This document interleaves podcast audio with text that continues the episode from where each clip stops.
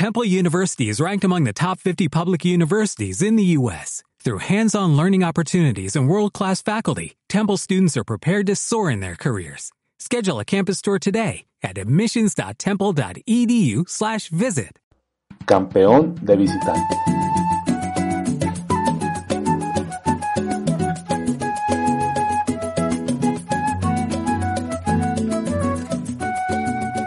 Santos viene jugando desastrosamente en el campeonato paulista y sufre un ataque de todos los clubes de la federación. El pasado domingo, aunque parezca mentira, Santos debió jugar como anfitrión en un pueblito perdido.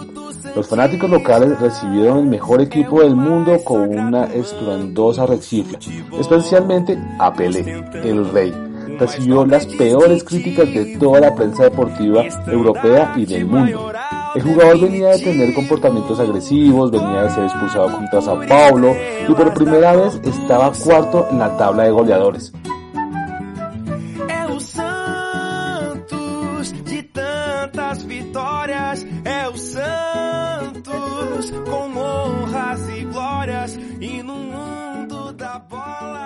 Este párrafo, que pinta de manera fiel lo que ocurría con Santos Fútbol Club en agosto de 1963, parece increíble al ser leído medio siglo más tarde. Primero, porque el albinegro playano, muy cuestionado por sus propios hinchas, era el vigente campeón continental y se aprestaba a defender el título en las semifinales. Segundo, porque Edson Arantes de Nacimiento, Pelé y varios de sus compañeros, Gilmardo Santos Neves, Mauro Ramos de Oliveira, José Elicito de Miranda, Antonio Wilson Coutinho, Viera Honórico y José Pepe Macía, habían ganado en Chile apenas un año antes el segundo mundial para Brasil. Según Manchete, una publicación desaparecida en 2000, los consejeros y socios del Club Santos elevaron un informe al presidente Aticuri solicitando, entre otras cuestiones, vender los pases de los mejores jugadores, especialmente el de Pelé, pues no había condiciones para jugar más en el país y, en caso contrario, organizar tres equipos, uno para jugar en Europa, otro en Brasil y otro para el Campeonato Paulista.